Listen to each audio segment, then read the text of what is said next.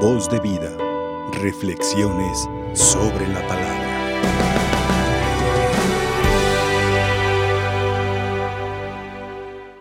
Queridos hermanos, en este día previo a la fiesta de San Juan Bautista, el Señor nos invita a reflexionar en su palabra para encontrar líneas de madurez y crecimiento espiritual y también humano. La primera es en Abraham. Abraham se desesperó porque ya era grande de edad y él pensó que iba a morir sin descendencia. Dios le hizo una promesa y en esa promesa como que Abraham tenía miedo de preguntarle al Señor, oye Señor, y pues qué bueno que me haces una promesa, pero ¿y de quién va a ser mi heredero? Cuando uno quiere acelerar el proyecto de Dios en nosotros mismos, es difícil entenderlo. Porque Dios tiene su plan. Y si no nos lo ha comunicado es porque Él tiene el momento dispuesto, disponible y el mejor momento de nuestra vida para revelárnoslo y hacérnoslo vivir. Abraham se queja de que no tiene descendencia y que un criado de su casa será el heredero y así sucesivamente. Pero Dios tiene otro plan.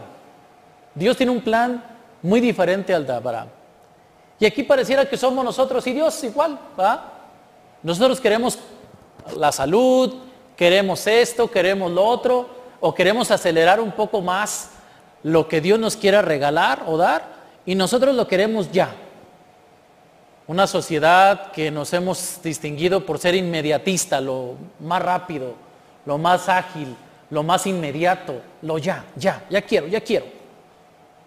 parece a los niños, ¿verdad? Que cuando quieren un dulce o un juguete al papá, le lloran todo el rato hasta que se lo compra. Si no, le sigue llorando. Un chantaje ahí del niño a los papás, pues pareciera que nuestra, en la fe nosotros somos niños, estamos igual con Dios. Le hacemos berrinche, le lloramos, le gritamos, pero Dios no es a modo humano. Dios queda tranquilo, no condesciende nuestro capricho y Él espera que nosotros nos demos cuenta de que no es igual pedirle algo a Dios que pedirle algo a los seres humanos. En esa dinámica, hermanos, estamos hoy.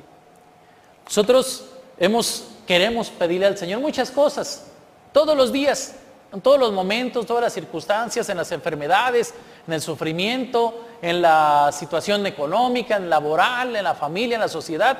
De todo le pedimos que todo se acabe. Pero ¿cuándo nosotros acabamos con nuestro pecado? ¿Cuándo nosotros dejamos de hablar mal del prójimo, hacerle el mal? ¿Cuándo dejamos nosotros de hacer el mal en general? Ojalá y nosotros todos los días le hagamos la bondad o le procuremos la bondad al ser humano. Empezando por los inmediatos, la familia los compañeros de trabajo y la sociedad en general. Y ahí es ahí donde muchos de nosotros nos desesperamos, Señor, yo ya quiero esto, yo ya no quiero ver a fulano que me esto, a fulana que me lo otro, a mi familiar que no cambia de este vicio, a la sociedad que no hace caso en esto otro. Ya no los quiero, Señor, quítamelos, llévatelos. No, no, haz algo. Pero Dios tiene su plan. Si nosotros no confiamos en el plan de Dios, no solamente nos vamos a desesperar, vamos a renegar como los niños, ser nuestro berrinche, lágrimas nos va a costar y hasta la salud, pero no va a pasar más de ahí. Seamos como Abraham, creyamos en Dios, van a ver, Señor, ok, esto me dices, voy a esperar en tu providencia, tú tienes el mejor tiempo. Los caminos de Dios son inescrutables y los tiempos de Dios son perfectos. Y todos los tiempos de este tiempo hoy, ahorita, es un tiempo perfecto porque es de Dios. Uno se siente dueño del tiempo, se siente uno dueño de la vida, se siente uno dueño de los demás y empieza uno a cargar con unas cruces que no nos han tocado y con las cuales no hemos nacido. Para dar un fruto bueno, tenemos que creer primero en la semilla. Para dar un fruto abundante, tenemos que amar. ¿Quién es el originario de esa semilla? ¿Qué es lo que se ha plantado en nuestro corazón? Y Dios no ha plantado maldad. Dios no ha plantado división. No ha plantado pecado. Y en ese paralelismo con el Evangelio es muy importante. Porque Jesús nos dice, a ver, por su fruto los conocerán. Pero muchos de nosotros damos un fruto falso para que nos conozcan falsamente. Seamos auténticos, demos el fruto, demos lo que somos, no aquello que simulamos ser y no transparentamos ser. Si ya Cristo, con su pasión, muerte y resurrección, nos ha dado la vida eterna, nos ha perdonado todas nuestras maldades y pecados, ¿por qué nosotros afanarnos en seguir siendo una mala semilla y seguir dando un mal fruto? Abraham se fue a la tierra que le prometió el Señor, creyó en aquella descendencia que a lo mejor él no la iba a ver y no la vio, físicamente hablando, pero Dios cumplió su promesa. Y a ti y a mí nos ha prometido, yo estaré con ustedes todos los días hasta el fin del mundo. Busquen primero el reino de Dios y su justicia divina. La pregunta es, ¿buscamos la justicia de Dios y su reino? ¿O buscamos la justicia humana, nuestro reinado en el trabajo, en la familia, en la sociedad, que nos aplaudan, que nos reconozcan?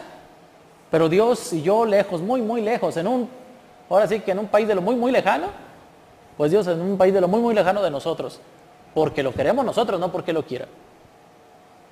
Demos fruto abundante. Y un fruto se conoce, pues, piensen ustedes en su mejor, en su fruta favorita, la manzana, la naranja, el limón, una guayaba, una piña, una sandía, un kiwi, una fresa, una zarza, no sé, piénselo.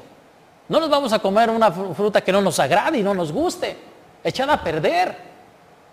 Imagínense que a veces muchos de nosotros en nuestra vida demos un fruto no, no, no, no bueno, sino ya echado a perder. Que ya salga de nosotros algo malo, algo podrido, algo que ya no se puede ni compartir, mucho menos ingerir. Que nuestro fruto sea así, una manzana apetitosa, una sandía, una piña, algo que yo cuando lo deguste me sea agradable, me traiga fruto, vitamina, me haga fuerte. Y uno de esos frutos, hermanos, que diario Dios nos da la oportunidad aquí en Guadalajara y en muchas ciudades es el sacrificio eterno, el cuerpo y la sangre de nuestro Señor. Ese no se limita. Ese a todos se nos regala como bebida y comida de una manera excepcional. Ya el, quien lo come, ya lo come de una manera o de otra, ¿va? ¿Cuál es el fruto de tu corazón, el fruto de tus labios, el fruto de tus ideas? ¿Son en concordancia con Cristo? ¿En concordancia con su palabra en el Evangelio? ¿En concordancia con la vida humana? ¿Con la recta justicia, misericordia y verdad? ¿O es un fruto que queremos que nadie se dé cuenta, pero que todos queremos que lo coman? Ese es el fruto del mal. Que, que poco a poco se va metiendo en nuestro corazón, en nuestra vida, en nuestra sociedad, en nuestra familia, en todo lo que hacemos y lo digerimos y lo comemos o lo ingerimos en las pláticas, en el ir y traer, en lastimar y herir la conciencia de los demás, la dignidad de los demás, la propia y la ajena. Ese es un fruto silencioso, pero es un fruto malo. Es un fruto venenoso y es un fruto que pierde el alma y la condena. Hermanos, comamos el fruto eterno.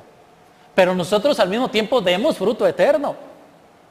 Hace tiempo, terminar la misa, el sacerdote decía, a dar fruto con nuestra vida. Podemos ir en paz al finalizar la Eucaristía. A dar fruto. Y es un fruto bueno, Ojalá y nosotros no seamos como dice el Evangelio, ¿verdad? Que seamos malos y que tarde que temprano nos corten y nos arrojen al fuego eterno. Eso lo dicen nuestros labios, nuestro corazón y nuestra vida. Eso no lo dicen los demás. Los demás podrían juzgar de una manera o de otra, dependiendo de lo que te vean que hagas y lo que escuchen que digas. Pero ya en sí mismo, uno mismo sabe el tipo de fruto que trae en su corazón. Porque Dios nos ha dado la certeza de la verdad el don del discernimiento, el don de la bondad. Por eso, queridos hermanos, creyamos en esta palabra, como en Abraham.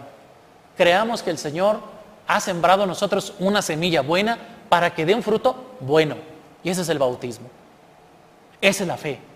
Esa es la justicia. Y todas las demás convicciones y dones que Dios nos da a través de su Espíritu.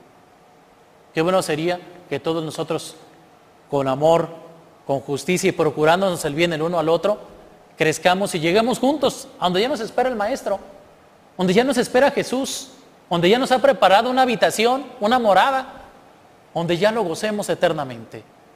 Ojalá, hermanos, que no nos agarre la vida queriendo cambiar, que nos agarre la vida queriendo ser buenos. No sabemos el día que Dios nos llama a cuentas y tenemos que presentar esas cuentas bien. Buenas o malas tenemos que presentarlas. Allá no hay evasión de cuentas. Aquí podría ser evasión fiscal y todo lo que ustedes quieran, impuestos y lo demás. Allá no hay.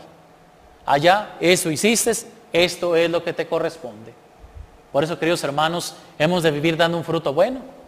¿ah? Que no salga de nuestro corazón nada malo. Y San Pablo lo dice, que no salga de vuestra boca palabra desedificante. Pues los invito a todos ustedes a dar un buen fruto, a todos los que nos ven, que demos un fruto bueno conforme a la voluntad de Dios. Que así sea. Voz de vida. Reflexiones sobre la palabra.